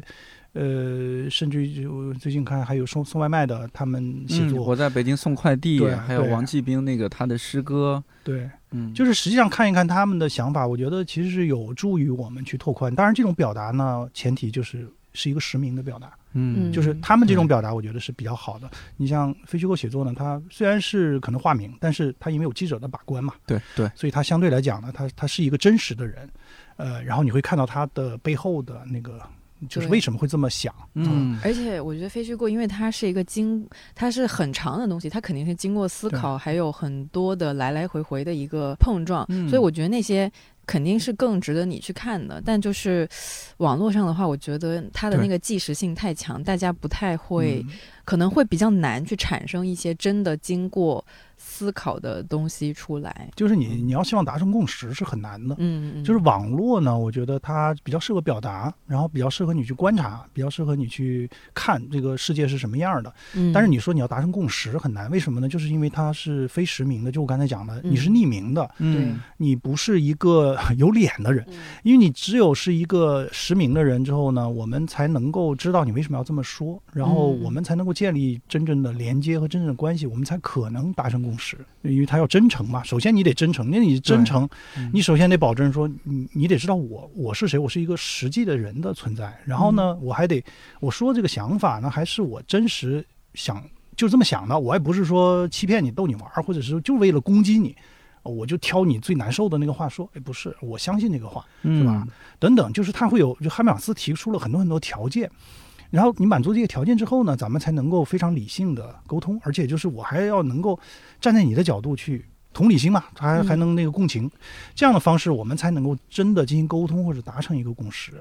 嗯，所以为什么我讲就是学术的交流会稍微好一点？因为大家都 大家都知道你是，嗯，互相知道互对方是谁，是吗？对，互相知道对方谁，而且你要写成文章，然后这个文章也不是说只有我们两个，因为有的时候你是遇到杠精，对吧？那大家都会看，然后大家都会看呢，都会有一个评价，尽管那个评价也不一定说百分之百啊，因为你比如说一个论文，它就会让很多的专家来审，就是对，它会有一个人数当积累到一定程度，那相对来讲会有一个比较公正的评价。但是也可能就大多数人是错的，你这个就是特别牛的一个惊世骇俗的观点，大家接受不了 啊。但是呢，总归就是时间长了，大家总能接受。你不可能说一个观点就没一个人接受，你非得认为我这观点是对的，那肯定有问题。呃，所以相对来讲，就是学术的那种探讨，我觉得是可能最接近于比较理想的探讨。嗯嗯，对。然后这种的，对这种东西呢，它可以慢慢的其实扩展到一个社会中间。我讲的就是这种所谓的同温层呢，除了那种观点跟你完全一样的，其实还有一类人呢，是观点跟你不一样，但是呢，他能够能够共情，就是能够大家求同存异的这些。对对，我觉得这些人对我们来讲也很重要啊，就是过去讲的那个正友嘛，不同意你的看法，但是呢，跟你又是好朋友，呃，又能够坦诚的交流，呃，我觉得是可以，就是往外再稍微扩展一点点。就比如说，我们可以通过一些其他的方式啊，比如通过兴趣啊、工作呀。我们其实还是会接触到一些我们很难接触到的那个圈子，嗯，然后里面会有一些人能够跟我们有一些至少能够交流吧。我觉得通过这样的方式慢慢的打破，然后同时呢，就是说我还是觉得你可以哪怕不同意，可以多去看看这些人的观点。你看看之后，你会知道说我这观点不是绝对正确的。你想想他讲的呢，也许也有一点点道理，站在他的角度。站在他的立场，所以你也能够共情，就是能同情的去理解，那你就知道说我的这个结论或者我现在这个立场，它其实也是有条件的，嗯，它可能在某一个条件下成立，在他那个条件下，也许那个视角不一样，看问题就会不一样。所以现在这种，尤其是你看，就最近啊，这个男性女性的那个冲突特别的厉害，在网上啊，这几年吧，这几年吧，因为各种事件啊，前一段你看那个偷拍的，嗯，对不对？有那个女生抓错了那个偷拍的，也有真的男生就是跑到人女生澡堂去偷拍的，嗯，那你就说这两种东西，那两群人，你我就看他们评论。两群人是完全不一样的，就是接受不了。一个就是说，你看你们这些女生吧，就是瞎冤枉、紧张；那那一群，你看你们这些男生吧，就真的是色情狂啊！你看，就真的那个，那你就这两群人就很难对话，因为大大家每个人都看到了这个事情的一面，嗯，然后就觉得自己是永远正确的。但是你说这两件事儿还正好前后脚发生，那你看一看这是不是？你可以去平衡一下、综合一下，对吧？不是所有的男性都是坏人，也不是所有的女生都那么敏感。那么这个问题呢，总会是因人而异的。那就就会稍微平和一点看问题。对我特别认同，反正刚刚刚刘老师说的，当然女性男性话题那是另外一个话题，我们有机会之后也可以再单独聊一下。就是能够感受到这些年大家在网络上渴望连接，然后试图连接，但是可能 连接失败，对吧？受伤害，对，呃，受受到了伤害或者怕受伤害，对，有些失望或者沮丧情绪。但从我个人角度来说，我我真的还是建议大家不要放弃人与人的连接这件事情。我前几天。呃，听陈丹青老师和王瑞云老师在《西方艺术三万年》，他们做了一个五集的番外，在这档节目里边。陈丹青老师那天就讲到他，他在应该是我感觉他是个抖音中毒用户，他就和王瑞云还有另外我们的编辑郝运来，他就聊了很多他在就是短视频平台上刷到的，说哎那这才是真实的中国，好干嘛干嘛，说这个哎一个卖菜的大姐，或者说街边摆摊的什么什么，他说你们要说你们看理想如果要采访，别采访我们这帮人，我们这帮人已经 就是已经在一个一个地位上，其实没什么意思，不好玩，不是真正的中国。你们要采访那些更有生活气息的、更不在你们这个视野范围的人。我当时听那个陈老师说的话，我特别、特别、特别有有感触。我就想到，我平时也有一个疑惑，就像我们关注的很多的公众号，它这些媒体几乎都在北上广，特别是集中在北京和上海。然后你看大家发的那些内容啊、文章，其实说来说去就那些在大城市的事儿。对对对，我看多了也会有些疲惫，觉得咱这个中国这么大的地儿，那么多县城、乡村，其实有很多故事还值得去挖掘。我回老家，我回山西老家，和我那些朋友发小一交流，没几个人关注这几个我们觉得是大号的这些东西。是的，所以他的世界跟你是会完全不一样的。你觉得理所当然的事儿，在他那儿都觉得不可思议，然后他觉得理所当然的事儿呢，你是觉得不可思议。嗯，对我们可能天天就是说啊，你看看这个婚姻结婚率下降了吧。生育率下降了吧？都是怎么怎么搞的鬼，或者说都是因为我们这个社会堕落呀，整体下行啊。我们可能总在甩这些大词儿，但是其实整个社会那些影响放在不同的城市、不同的个体身上呈现的样貌是很不一样的，很具体的。那我的发小就是觉得，我现在就得赶紧在太原买一套学区房了，因为咱们家乡、咱们这个县城，它的教育就是不行。我们可能觉得，哎呀，现在孩子快乐最重要，学习好不好不重要。你看我们学了什么专业，出来也没干什么事儿。对，但是你真要面面对那个孩子要要读书什么，他就必须得这么具体。是中国太大了，中国一个是不同地域，然后不同年龄、不同阶层，是非常非常复杂。所以呢。某种意义上来讲，就是我们刚才批判了半天 新媒体，但那一方面的新媒体确实它会让这个世界会更多元，尤其是这种自媒体，嗯，它会更多元一些。就是过去我们可能看不到的部分，也会让我们看到。看到，对。但是这个比较复杂，就是传统的媒体呢，它因为都是那个精英嘛，精英呢就是中产阶级，尤其新闻记者啊、编辑啊，都中产阶级。包括现在大家都住在，都在这个这个写字楼里，呃，所以你能接触到的世界肯定是就是。大概这个阶层的人，他会关注的一些话题，这个一直也有批判的，这个是一个老话题了，就是对，尤其在其实，在原来传统媒体时代，这个就更突出。呃，当然大家希望能够突破，那么这种突破其实也经历了很多复杂的过程。过去是有通讯员，就是让各个地方的人大家自己来写写新闻、写报道，但是你发现就是确实，因为过去那个文化水平还没那么高。就很难写的很合适，不能发表。那现在呢，就是抖音、快手啊，他们拍自己的生活，然后呈现。对，这也是一个很重要的一个渠道。然后我们能看到不同的生活。另外一方面呢，就是它都是媒介嘛，任何的媒介都是在线。那在线呢，它肯定跟真实又有差别。就愿意拍、愿意放在里面的东西呢，肯定是他觉得有传播价值的。没有传播价值的又被过滤掉了啊。嗯，呃，所以它其实也不是对现实生活的一个。真正意义上镜子一般的这种折射，嗯，就就其实就是当年李普曼说的那个叫拟态环境，或者叫虚假环境，就是媒体总是在给我们制造一个虚假环境，哪怕是今天的新媒体短视频，你看上去是一个真实的中国了吧？它其实也是另外一种幻象，另外一种虚假环境，只是想象出来的。当然，你说你要找到一个真实的环境是什么，我个人觉得不存在，就每个人看到的世界肯定都不一样，都是片面的。对，所以呢，在在哲学上有个词儿叫视域交融，就是。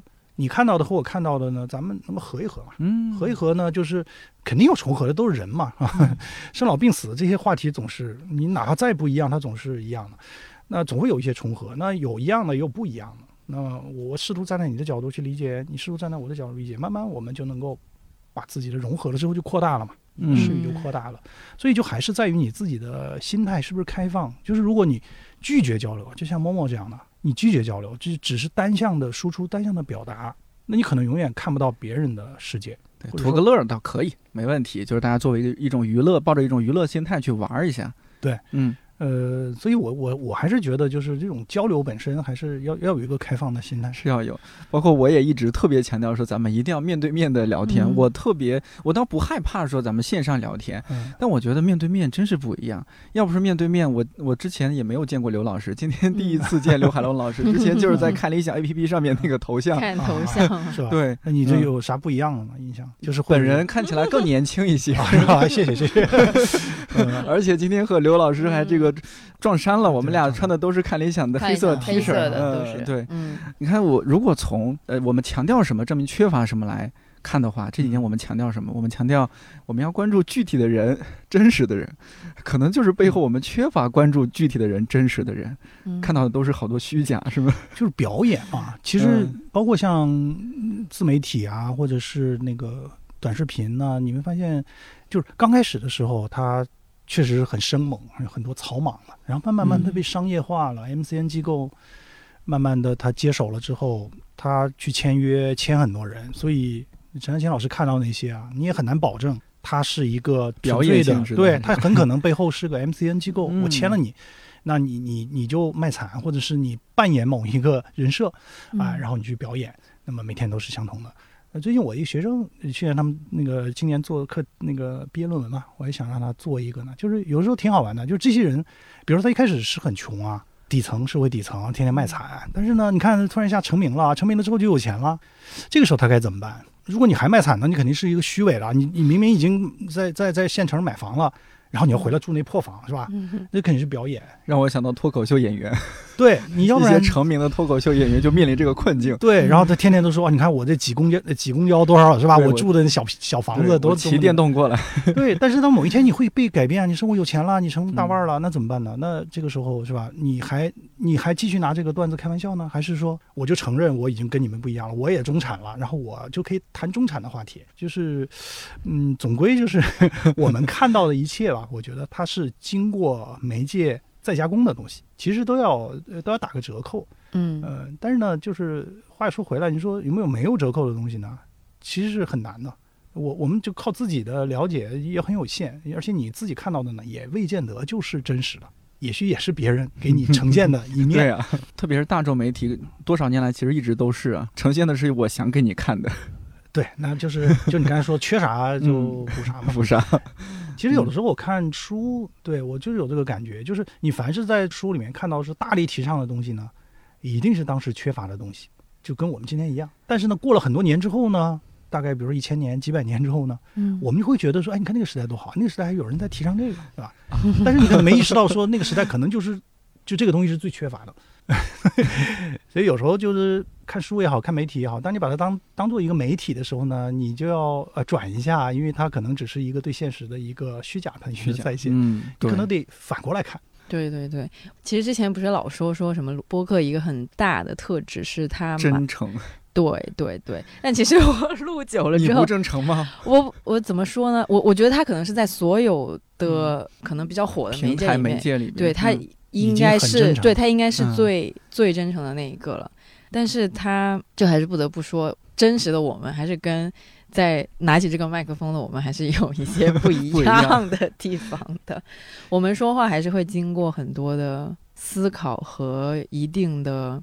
伪装，我不我不是说这个伪装是恶意的哈，打嗯。引号的打引号，伪装就是一种，就我刚才讲的加工吧。角色扮演嘛，对对，就是你在这个角色上，扮演你你就扮演这个角色对你的要求。当然，嗯。这个要求我们尽可能跟自己本真的那个角色能够贴近近一点嗯贴近嗯。但是呢，还是会有表演，就是表演出出的真诚。其实这个还好啦，其实 最后最那个的其实是，嗯。有时候你看那个直播，嗯。那些主播，嗯我觉得那个真的是一个表演出来的真诚。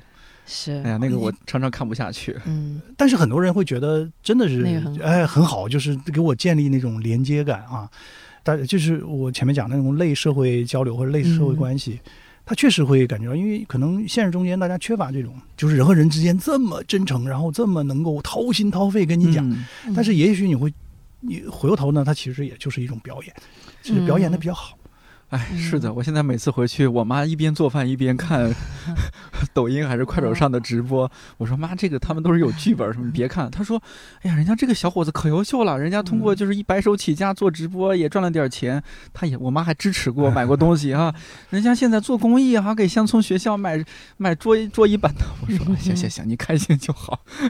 对，我觉得一旦你知道你有观众或者受众的话，你就会进入一个表演的状态吧。嗯就可能在视频下面，你会那个表演痕迹会更明显一点，因为毕竟嗯你整个人的那个所谓的你是有脸的，但是那个有脸是另外一方面的，那因为默默其实你说是不是在表演？他是不是能够完全真诚了？是不是能保证在默默的那个头像隐藏之下，我们就能够特别真诚的，就是表达呢？我我感觉会更真诚一些。嗯、我我把它如果对应到现实当中，有点像是，呃，它有点像是我出国旅行了。假设我是个名人，我出国旅行了，嗯但是我可能没有那么有名，在国外很多人不认识我，嗯那我可能会穿的更 chill 一些。在国内我必须得西装啊，或者说穿的潮牌一些。那我在国外我就可以穿个大裤衩啊什么的，穿个破拖鞋。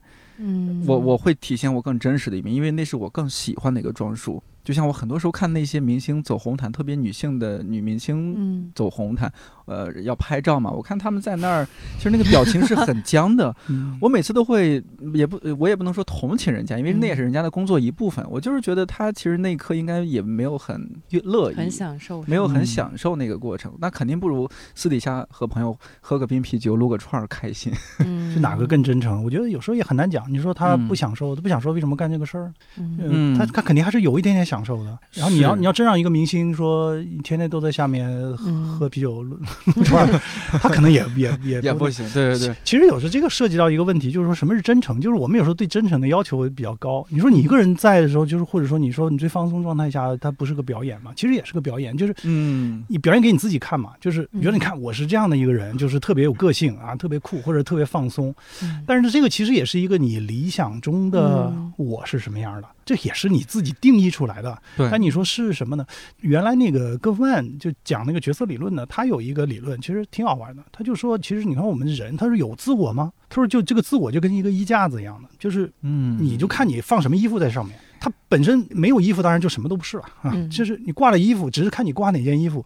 有可能你自己在的时候呢，你挂的是一件你想象出来的、表演给自己看的一个衣服。你看，有时候其实大家都有这种经历嘛。我记得高中啊、什么初中的时候，就是青春期。那时候就怎么说呢？就是你自己表演给自己嘛，就是 那少年不识愁滋味嘛，对吧？有时候为赋新词强说愁嘛。你也有这个阶段，他肯定都有，都经历过，所以你就能明白说啊，这个东西它是怎么样的。就那个时候你就觉得其实也没有什么，就现在看看不是很幸福，但是那个时候呢，你就会觉得自己有些苦闷呐，什么青春期的各种什么。其实你其实可以想想，不就是自我表演吗？对吧？表演给自己看嘛，不是表演给别人看，就自己觉得什么样。我记得那时候特别励志啊，每天写日记啊，什么激励自己。但现但但是这个东西呢，其实就刚才讲的，你你也别追求一个特别真诚的，就是有的时候呢，演演的久了就变成真的了。嗯，就在于你愿愿不愿意演。你说，就是我要我要扮演一个什么人？就是我在那个，在我那课里也讲过一个例子嘛，生活在媒介中。对，那个人然而让你说《悲惨世界》里面，那一开始是一个小偷，那后来说我我就是要扮演一个好人，就演演演演到最后是吧？那就成了一个真的好人。对他内化了，他就对，就是但但那个警察，那那个那个沙威警察就觉得说，你你这个人原来是小偷，你这辈子就是小偷，你是不可能改变的，你这个角色就是这样，你固定的。嗯，那他的看法就很传统。然后，但是人家说，那我现在演这个市长，我演一个好人，我演演的久了，我就变成了一个好人，我就不再是我原来那个人了。但是也许我内心还住着原来那个人，在某些情况下，他还还是会被激发出来。就人的自我，其实，在某种意义上来讲呢，就是一个环境的产物。原原原来那个谁写那个那个心理学家，就做那个斯坦福实验的那心理学家写路西法效应，他就讲嘛，就是你在什么环境下。你会激发出人人的哪种个性、哪种特性？那实际上就是环境决定一切。当然，那个说法就很有争议嘛。那另一方面就是说，我的一个自我是什么呢？就是你还是在一个你自己选择的环境里面。这个环境如果是一个积极向上的，那你这个自我就很积极向上。呃，尽管可能也是假的，也是被迫的或者表演出来的。啊，说的有点深，说的深的就是有点虚无，是吧？咱们节目现在就是要往深入走一走。刘老师，您觉不觉得，就是咱们刚刚已经聊这么多之后，其实能感觉到这么多年上网下来，这个线上线下它会有一种互相塑造，然后我们需不需要警惕那种互相塑造？我们刚才也谈了，今天这个媒介就是我那个课的名字，生活在媒介中。对啊，咱们就生活在这儿，这个已经是你生活的一部分了。对，嗯，你也很难摆脱它。你说我不接受它的塑造，好像也很难。就是它就是我的生活。嗯，有的人说我不用手机，我不用手机支付啊，或者说我不用某一个 A P P，但是你是不是就不受它影响了呢？也不是啊，就你周围的环境都是这样，对吧？他也会受他影响，只是你可能不愿意接受或者不愿意面对而已。呃，所以我是觉得，既然摆脱不了嘛，你就坦然接受呗。啊，打不过就加入，打不过就加入嘛。我讲一个段子，就是那个海德格尔，那海德格尔当时他就批判那个媒体，说这个媒体这么着那么着，对吧？他是特别那个，但是呢，他有一个很有意思的，就是他他有个叫什么泰然处之吧，就是说这个东西已经来了，那你还能怎么样？你也退不回去。而且他有一个很有趣的地方，就是他反对科技，但是你说他用没有科技？但是会。这个是什么？黑森林山上做个小木屋是吧？对啊，跟现代社会都。但是你说他总要吃饭，他总要总要出游吧，总要跟人连接吧？他能不用汽车吗？呃，对吧？也得用。最后他是什么呢？让他老婆开车，他坐车，他不开车，他也不会开车。那你说这是个啥态度，是吧？我我我一般人骂你，但是呢，我也用用呢，我不开啊，那让他老婆开。这就值得我们单独聊一起男性、女性的那种什么，男的在外面搜手，其实是女的在家，女性在家里，又摆脱不了，就是又有点像是你有这个权利，可能就是你虽然没有直接用它，但是有人可以帮你去用这个东西，对对对，这是你摆脱不了嘛。所以那你说你你你坐在那儿不开车，你是不是就不受这个车影响呢？你其实还是受它影响了。所以呢，我是觉得在今天。其实也没什么，就是你谈互相影响，其实还是把这个东西分开，就是他是他，我是我，还是一个二元论。那实际上就是我们就在这个环境中。那你想想，哪个时代的人他不被那个时代的媒介所塑造呢？嗯，呃，书写时代的是吧？口语时代的什么？我这个，呃，影影像电视时代的那电视时代的人，大家还是说那电视电视对我们影响就更大了。我们今天就是慢慢在去电视化。那过去电视时代，那就是说。那到一定的时候，打开电视机看新闻联播是吧？春晚什么天气预报，哎，天气预报到什么时候睡觉？我记得我们家买第一台电视的时候，八几年的时候，看到晚上九点那个结束了，嗯，结束了，就是黑白花了，还是然后就是雪花点了，然后再就看完了，结束了，你怎么办？睡觉吧，那就只能睡觉。就所以电视告诉你说那个时候就没节目了，你要睡觉了。对，就是提醒你，就告诉你这个已经不属于娱乐的时间了，嗯，你可以睡觉了。嗯，而且呢，电视刚出现的时候没有早间节目，也没有午间节目。就觉得那个时候是不应该看电视的，嗯，你早上起来你不得洗漱赶紧上班去嘛，对吧？你看电视干嘛？那后来他就觉得说，哎，你看你美国人有早间节目，因为美国人不一样，有家庭妇女，还有呢，人家就是中产阶级嘛，啊，早上起来这个是吧，这个吃饭什么的，开会儿电视，然后开车走，就是他有一段，所以他有那个中。后来说中国说，那我们也搞早间节目吧，也搞早间节目，哎，早间节目大家开始早上慢慢慢慢朝闻天下，对，你就开始早上打开电视了，他就告诉你说，哎，这段时间呢，你也可以看看一会儿啊，而且可以娱乐一会儿，对吧？所以就是。他对我们的这个塑造，有的时候你是意想不到的。嗯，包括那时候我们看动画片，就告诉你说啊，这个什么时间？哎，对，你可以看动画片。他其实就告诉你小朋友，这段时间呢，哎，你作业写完了，还没到睡觉的时间，你这段时间可以娱乐。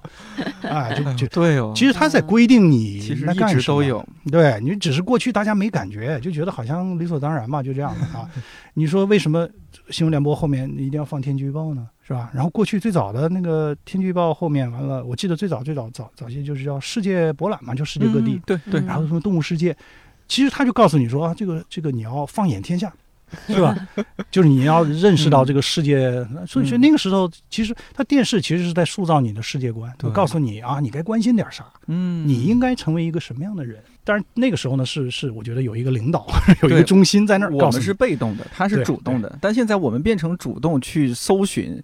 当然，这是另一个话题，就是听说是，比如说电视或者说 PC 端和移动端对人的这种塑造、上网习惯塑造是完全不一样的。其实也也在塑造你，就是你说现在告诉你，你你可以把碎片时间利用起来。对，听看理想的 节目啊，因为过去 我记得特别清楚，就是当年那个微博博客还不是微博博客出来的时候，说你看你每天花十分钟。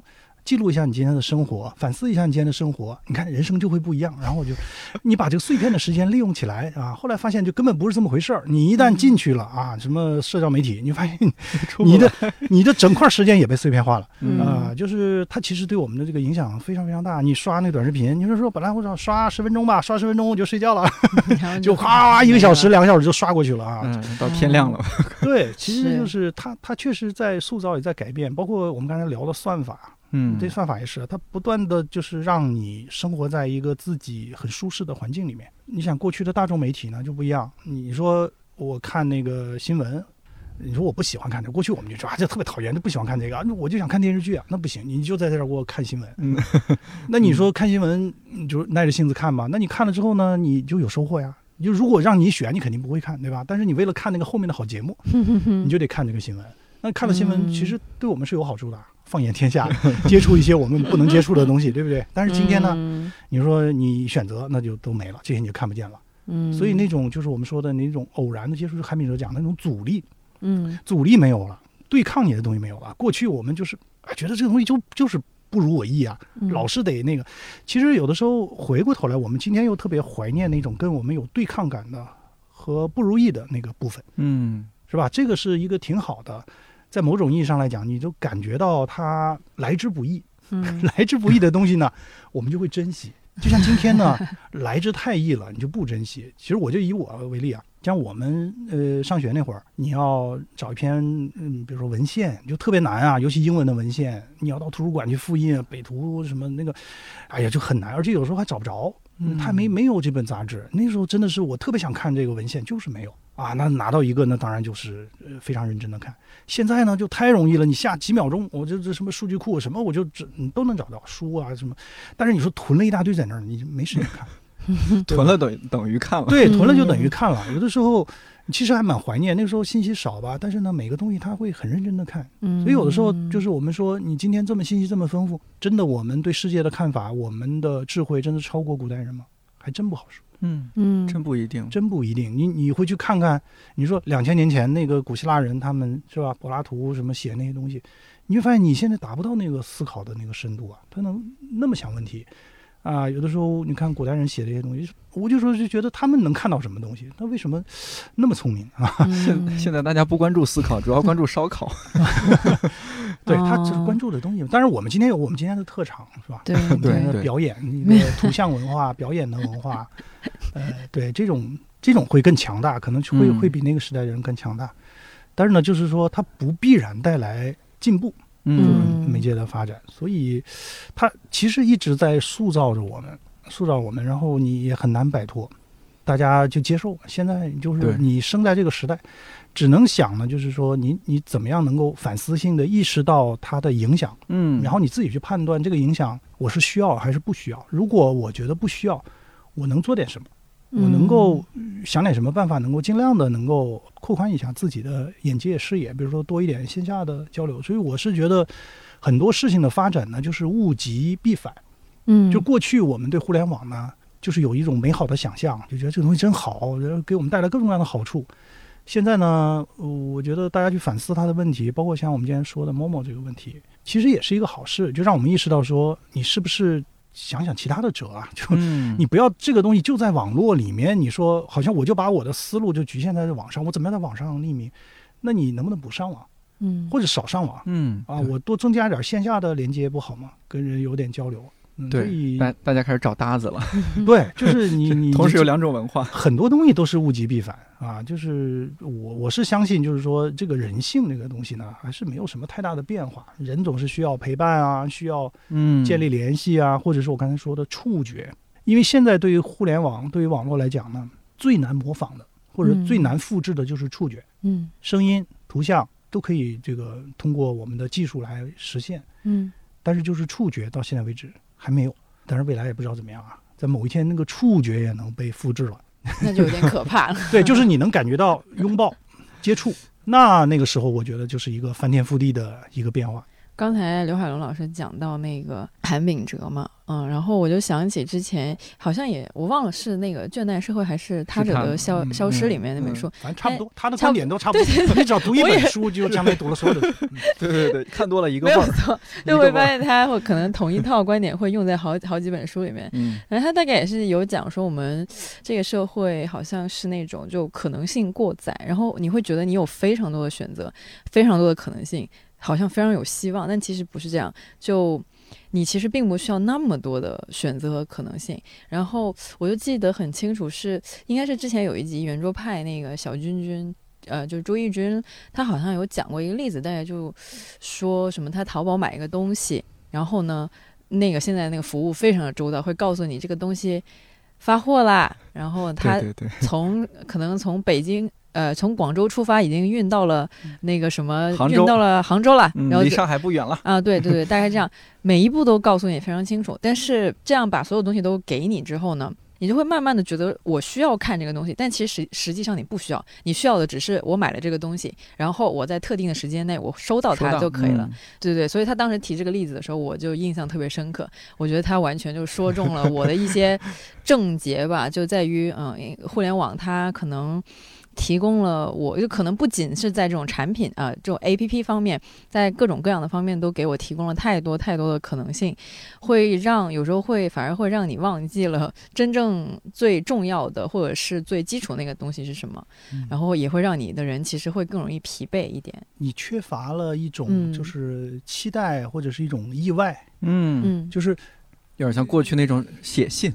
对，嗯，其实你要说到陌陌的话，就是过去还有笔友嘛。嗯，对呀，笔友他其实某种意义上来讲也是这种匿名，有一点点半匿名的。就以刚才你说的那个买东西为例，就是你买了东西，然后他寄来，然后你会有一种期待的。嗯。但是他现在告诉你说，啊，明天几点几分这个东西会到，现在你就没有期待了。我不知道你们有没有邮购过东西？贝塔斯曼书友会那个年代是不是？那我还更早，我还更早啊，还有更早，我还更早。就是小时候，因为我我小时候在那个小镇上嘛，就是没有那么多书。我记得当年就是订那个《童话大王》，然后《童话大王》说那个就是有有一本书新出的，什么你你可以买那个单行本。然后就那个时候，你就写一封信过去，然后把钱汇过去。嗯，然后汇过去也没信儿了，你也不知道就就是上当受骗了，还是怎么回事啊？对，然后就就盼着嘛，就每天，然后就过很久很久，那个时候也慢，他还过了半大半个月还是一个月，那个书终于寄到了。然后你拿到的时候，那种感觉就是真的，就好像你都忘了这个事儿了，或者是你都已经不是特别在意了。哎，突然一下收到了，就是那种欣喜感。就我觉得，就是现在你在淘宝上买东西已经没有那种感觉了。就是那种奇遇的感觉。其实你刚才说韩敏哲，韩敏哲最近有一本那个《飞物》，然后他在后面，呃，有一篇小散文，就是他讲了一个事儿，就是讲他讲他的一个个人故事。就说他有一天呢，骑车晚上下雨，然后呢，骑车那个就摔了一跤嘛，然后摔了一跤呢，一摔一看旁边就有个商店，那个店呢就是一个老夫妇经营的卖点唱机的一个店，嗯，就那个东西已经就已经属于被淘汰的旧媒介。然后他就莫名其妙就进去了，就像进入了一个很不真实的神话世界。然后你就看他那个点唱机有各种不同时代的，有七十年代的、八十年代的、九十年代的，当然每个时代的那个音乐就不一样。嗯，所以他就选了一个他跟他的那个出生，嗯，呃，七七零六零七零年代，就是他生活的那个年代的，就买回去放在家里。那他家里放一点唱机，然后呢？你塞个硬币进去，然后呢，他说嘎嘎嘎，里面然后就出来一个唱片，然后放上去，你要等待，然后完了之后，他那个针跳到那个地方上给你放出来，哎，他就觉得那个特别感动，因为他就说整个那个过程就是你会看到那个物质的运动，嗯，对，他跟你今天比如说在流媒体上，你当然也可以，你所有的这些操作是吧？你在流媒体上做个歌单都可以实现，嗯。但是呢，那种等待，然后那种物的摩擦，然后就是，哎，因为他还讲了很多细节，对他讲那个针，每次要上之前，先会经过一个小小的一个海绵一样的东西，先擦一下，保证，然后会擦一下，一个阻力啊，擦干净，然后那个针再放到上面，嗯，哎，然后放完了之后又会那个滋啦滋啦那种声音啊，那个那个唱片出来，你会看到这个过程，哗哗哗出来，哗放进去，很神奇，他就看那个过程，所以他就说那个就是个阻力，就那种阻力。就是现代人可能就缺缺乏那个东西，就那是触觉，那是一个物，一个具体的物，你可以摸到，那它有质感。然后呢，它有的时候会出出故障，嗯，然后我们今天接受不了任何故障嘛，啊，你比如说一个什么淘宝上宕机了，他就就就烦的烦的不行啊。所以这这种东西呢，其实就是物极必反，就是到今天这个时候呢，大家突然的怀念。所以现在你看，大家又又又在这弄什么，呃，胶片相机啊，嗯，CD 机啊，黑胶唱机，玩点黑胶啊，甚至我这两天我看还有人在又玩磁带，又重新玩磁带。是的，而磁带还很贵，你现在还买不着那个东西哈。是是，哎，这个其实就是就是因为什么？它那个东西的魅力就是它是一个物，这个物它会消耗，真不一样。然后这个消耗本身它有个性，拿回来之后会加上你自己的印记在上面，所以有有些时候是蛮有趣的。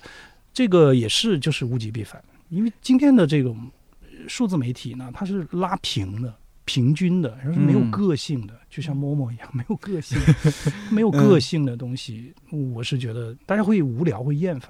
您说到这个物极必反，我觉得印象特别深刻。前几年大家还在说，因为我们还在提消费升级嘛，前几年是吧？哎，手机感觉用了两年了，就哎该换个新手机，感觉是很久之前的事了呢。对，其实没没多久。我看今年最近的。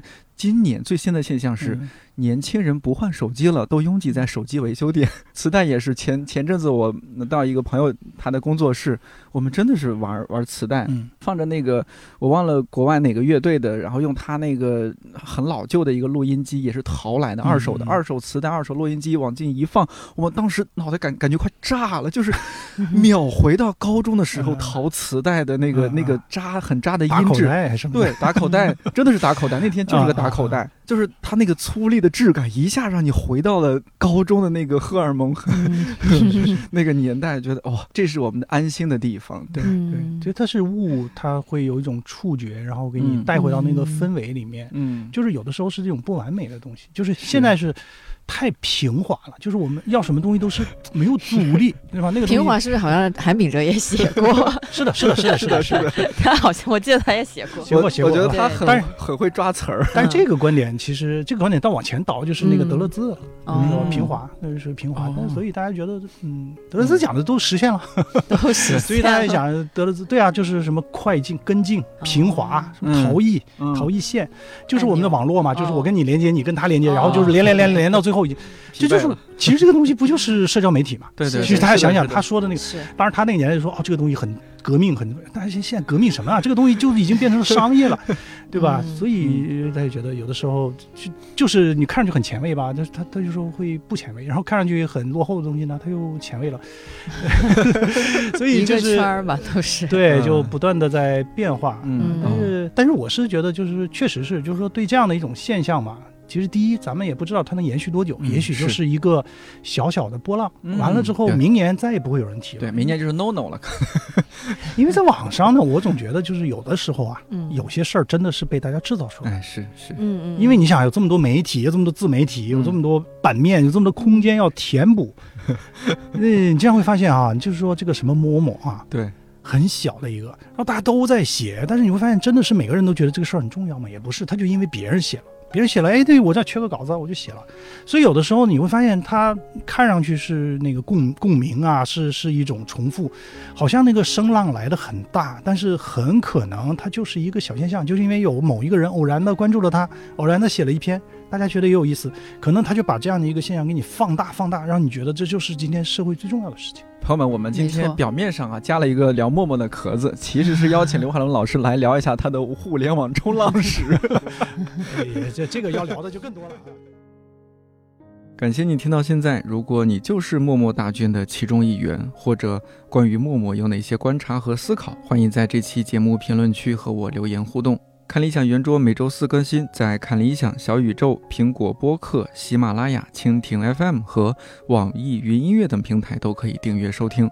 如果觉得这期或者这档节目不错，也欢迎在朋友圈、微博还有小红书等平台分享推荐，万分感谢。我是颠颠，祝你早安、午安、晚安，咱们下周四再见。